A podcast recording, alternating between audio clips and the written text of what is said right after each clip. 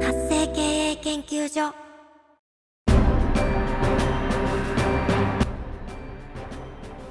主婦やママさんのための独立企業の知恵袋。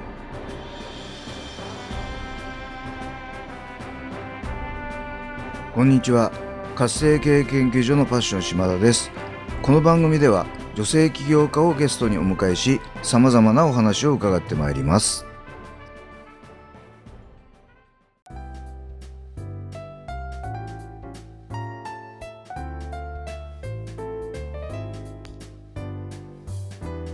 皆さんこんにちは今回のゲストはロースイーツインストラクターの染谷美恵子さんをお迎えしてお話を伺ってまいります美恵子さんこんにちはこんにちは。はいよろしくお願いいたします。はいようこそこの番組にお越しいただきました今日はよろしくお願いいたしますお願いいたします。はいではまずはですね、えー、美恵子さんの自己紹介からお願いしたいと思いますはい。えっ、と、ロースイーツ教室を主催しております。えっ、と、染谷美恵子です。はいあのーローチョコレートインストラクター、ロースイーツインストラクターの資格を得て、まあ、今、これから、あのー発信して、生徒さんを集めていきたいなって、うん、活動をしてるところです。はいありがとうございますはい。えっ、と美恵子さんこのロースイーツローチョコレートはい。と。いう言葉ちょっと耳なじみがないんですが、はい。このローってどういう意味かをちょっと教えていただいてもいいですか？うんローっていうと、あの、なんか、ローカロリーとか、低カロリーに思われがちなんですけども、はい。ロー、このローっていうのは、えっ、と、まあ、RAW って、まあ、ローマ字では書くんですけども、それでローって、あの、要するに、加熱、あの、熱を加えないで作るスイーツなんですね。はいで熱を加えないっていうことは、えっと、まあ、食品ってこう熱を加えると酵素がなくなってしまうんですよ。はいだからその酵素を体に取り入れるために効率的にあの取り入れるためにその生でっていうところにこだわってロースイーツっていうのができたんですね。私が作ったわけじゃないんですけど、私はあのあのねそうそうこれから伝える側なんですけどもそうそういうことなんですけども。はい。はい。このロースイーツまあなかなかちょっと耳なじみがないんですけど日本に入ってきてどのぐらい経つんですかね？いや、私、私が聞く限りではもう10年以上前には、このロースイーツっていうものは入ってきていたんですけども、はいえー、まあ私も、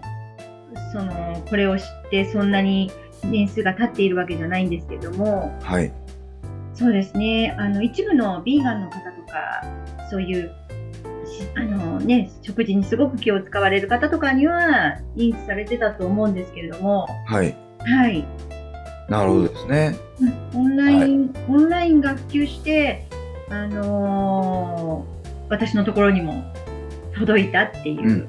うん。はい。なるほどはい。このロースイーツの作り方を教えてくださるっていうことでよろしいんでしょうかね？そうです。はいこれはリアルですか？それともオンラインでやるんでしょうか？オンラインが主ですけども、はいあのリアルも考えております。なるほどですねどちらでもあの対応できるようにはと。はい。はいちなみに美恵子さんはどちらを拠点にして活動されてるんですか？私は、あの、江戸川区あに東京なんですね。東京の江戸川区に在住しております。はいあはいりがとうございます、ではですねなぜこのロースイーツインストラクターを始めることになったんでしょうか？えーっと、まあ、年齢的に子育ても一段落し、まあ、多分、これをこう聞いてる、あの、大概の50代、まあ50代とは言わない子育てが一段落した方々って、ああ、じゃあこれから何しようかなってはい。問われる方多いと思うんですけど、まあ私もね、あのそこがまずはきょあのスタートなんですけれども、はい。あまあ、それならば、まあ何かのね、誰かのね、役に立ちながらね、えーやっぱり今の情勢を考えても、まあこれから仕事をしていきながら自分の好きなことができる。まあ、うんね、趣味の一つと。趣味だけでは、やはり不安も多い世の中になるんじゃないかなと思った時に、はい。やっぱり、この、このスイーツに出会って、あ、これは趣味だけではなくて、自分の収入の、あの、まあ副収入うんうんで、副収入って本気でできる副収入、副業になれるんじゃないかなっていうところが、うん、まあ、あの、最初のスタートなんですけれども、はい。そうですね。まあ、うん、より豊かに生きていける仕事を、と趣味とっていう、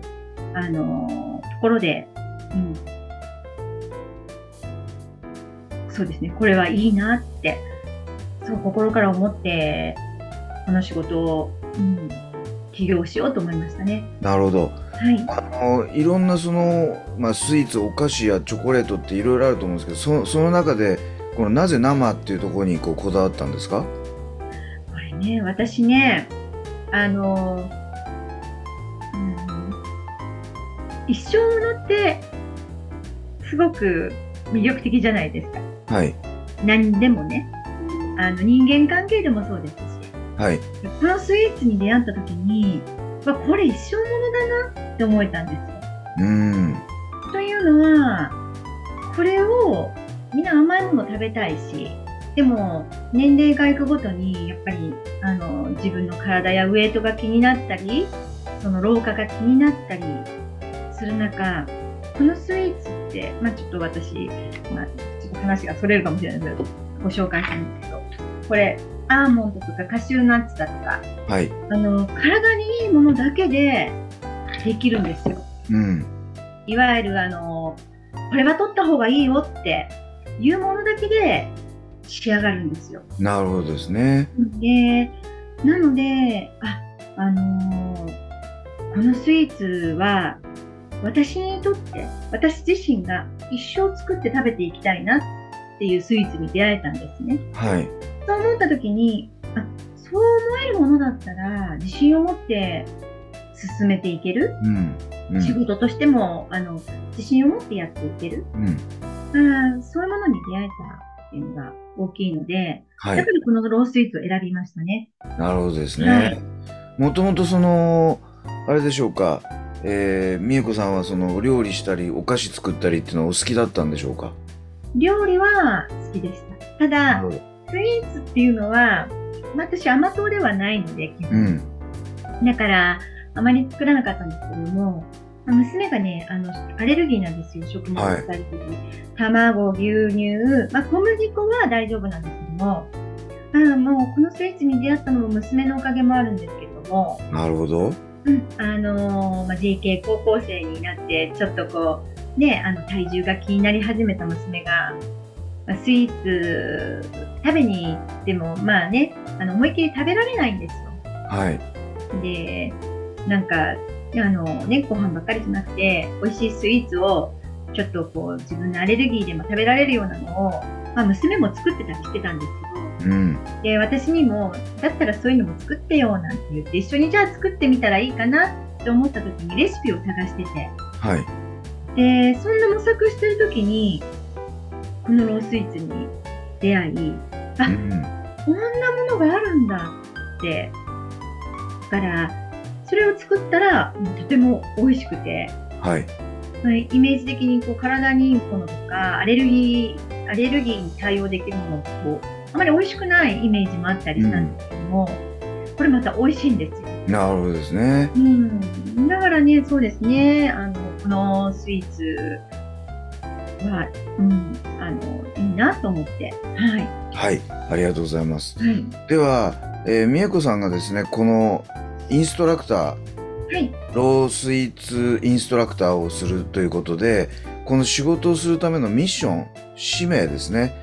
まあちょっと重たいんですけどもしくは思いを教えていただければと思いますそうですね。まあこれは、まあ一番最初に話をした通り、まあ私だけじゃなくて、私、私だけじゃない、うん、あの、やっぱり人生の分岐点に来た時に、これからどうやって生きようかなとか、何したらいいんだろうかなとか、自分で何があるのかなって思われる方多いんじゃないかなと思った時に、やっぱり私もまあ模索して今ここにね出会えて、あのまあ、これがきっかけとなって、その自分のアイデンティティっていうんですか？はい。自分らしさとか自分の在り方とかそういうのをちょっと見つめ直すことのできる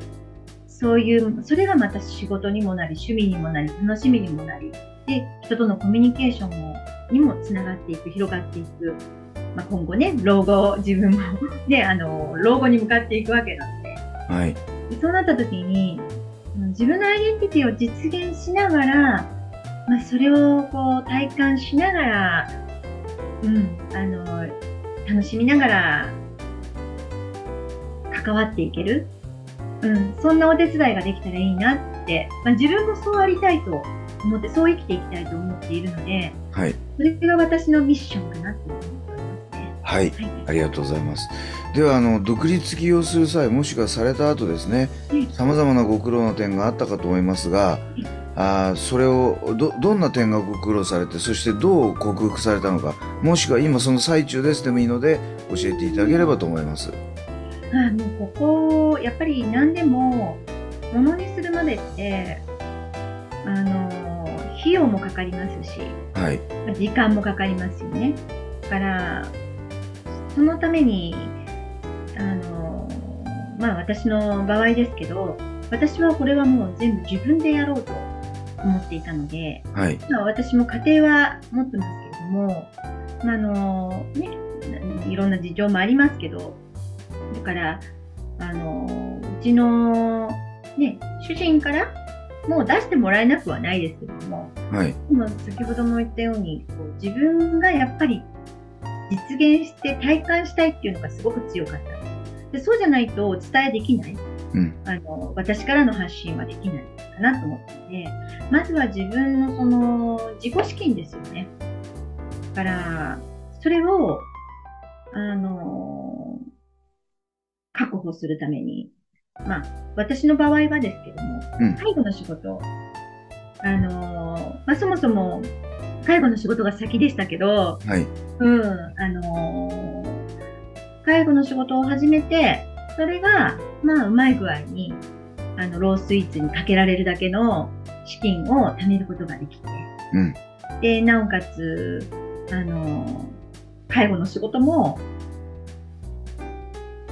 やりがいを持ちながらうん。できる。で、今度は、そのために、また、ロースイーツのために、頑張ることもできる。うんで。ロースイーツで頑張って自分をやっぱりこう楽しい時間も過ごしてるので、また介護も、あのー関わって、いい気分でも、あの、気分転換になりながら介護も。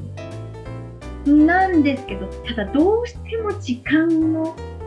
時間が足りなくて寝不足と、あのーそれは大変でしたね。なるほどですね。ただ、皆さん起業されてる方とか、そういう私の仲間なんかは、あの、助けられたのは、時間がないっていう言い訳って、なかなかしないんですよ。はい。で、私、主婦でずっとした時は、やっぱりそういう自分もそうでした。時間ないからなとか。だから起業して大変でしたけど、